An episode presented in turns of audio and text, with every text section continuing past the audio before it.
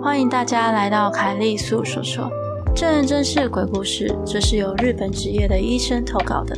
他在日本出游的时候，碰到车祸现场，急于抢救的时候，却遇到可怕的人影纠缠。那是一个江户时期的刑场，怨气久聚不散。希望你的耳朵能带你感受到毛骨悚然的氛围。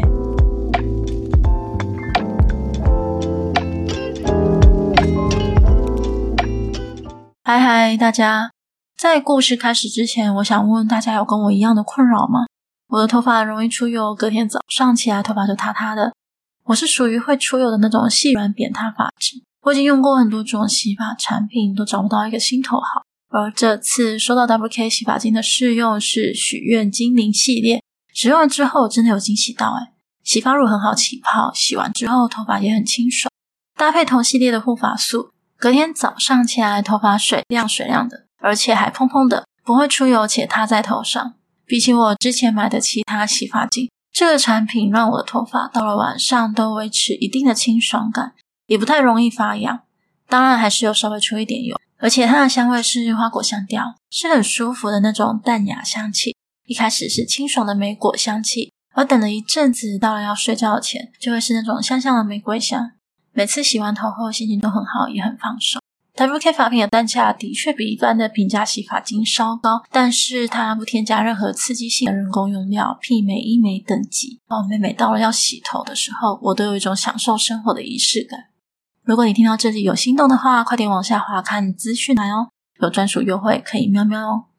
那么故事开始喽。这经历是发生在我休假的时候，在我规划好的两天一夜自行车旅程中发生的事情。我最喜欢的事情是自己一个人骑自行车，远离城市的喧嚣，看风景，听虫鸣鸟叫，或是夜骑享受宁静，这是我最大的休闲乐趣。而那一次的夜骑，大约是在晚上十点左右吧。我骑着骑着，刚好目睹了前方发生的一场车祸。我远远听到好几声非常巨大的碰撞声，而这声音大概在我前方两百公尺左右。夜里巨大的撞击声伴随着许多火花。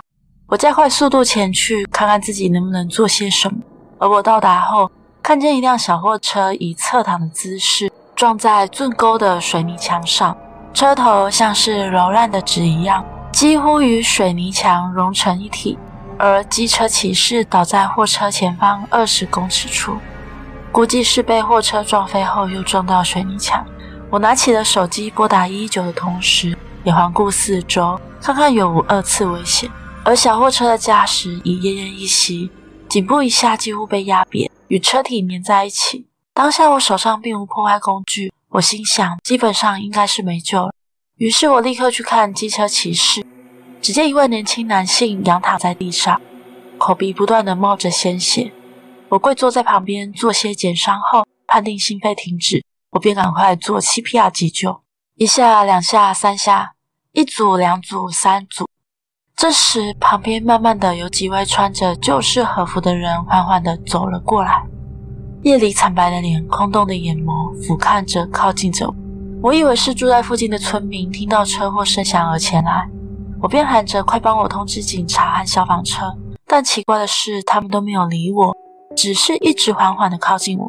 顿时，我突然不知道是因为骑自行车又做 CPR 的关系，变得有些喘，而导致有点过度换气的胸闷心悸。没多久，我就感到晕眩地往前倒下，而在我模糊的视线里。我看见远方闪烁红白灯的两辆救护车鸣笛而来，而原本那些靠近我的人也不知道在什么时候消失了。救护人员抵达后，将我扶起，并且开启救治工作，将我和那名骑士移至车上，对骑士持续做 CPR。到医院急救后，骑士依然没有抢救回来，而我简单的向警察叙述情况后，就搭计程车回到事发地点取自行车。肇事现场也有许多警察、消防队、救护车在处理，我就没有留下了。而那时已经是半夜了，我离民宿约两公里左右，就赶快赶向民宿。原本是预计晚上十一点到，但抵达时已经是凌晨一点左右。由于是乡间的民宿，一切都只有一对退休的老夫妻在经营打理。而我一边道歉一边说明耽搁的原因，而民宿的老夫妻就替我煮了面，我们就在和室小酌。民宿老板边吃着下酒菜，边跟我聊了那件事情。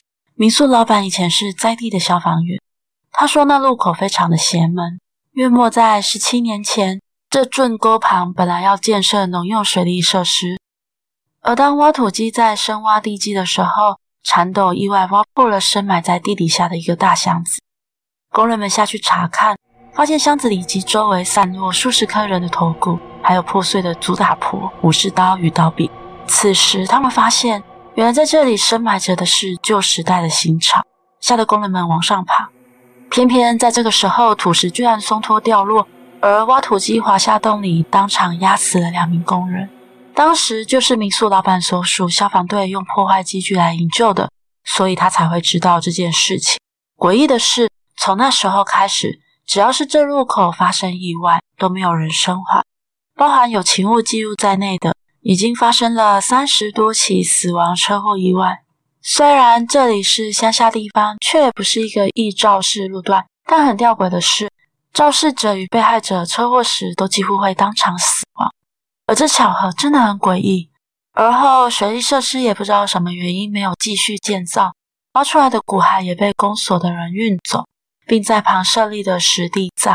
再后来就听说挖到的那里是江户时期的刑场，但因为深埋太久，木片上的字迹已腐化，没有更多的详细记载。肯定的是，不可能只有数十个骨骸而已。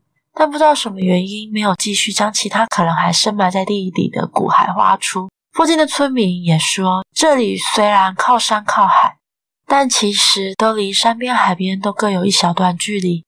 有时候晚上起浓雾，就会有村民绘声绘影地说，他们看到几个虚无僧和穿戴着蓑衣及斗笠的人，伴随着不知道是铃铛声还是铁链声的队伍，扛着箱子缓缓地在浓雾里走着。每当夜里响起尺八的诡异吹奏声，伴随着像是送行般的队伍。都让附近的村民毛骨悚然，因为附近根本就没有佛寺啊。而老板说到这里，我才会想起，那时当我对骑士做 CPR 的时候，缓缓靠近我的那些人根本就不是人。那个事发现场附近也没有住家。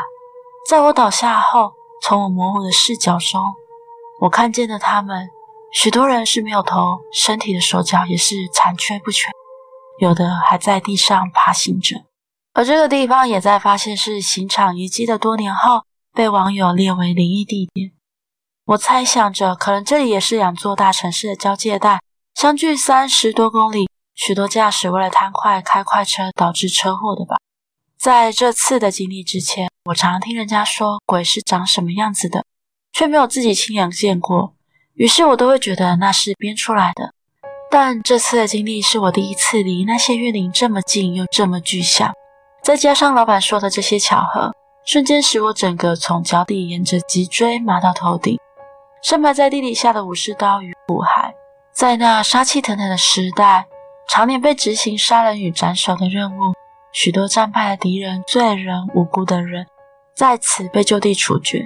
深深的执念、怨念与血，烙印在刀与那片土地上。是不是因为原本长眠在地底下的木箱被铲破，而打扰了在里面的怨灵呢？我不知道，说是巧合，可能也只是因为没有证据时的最好借口吧。故事结束喽，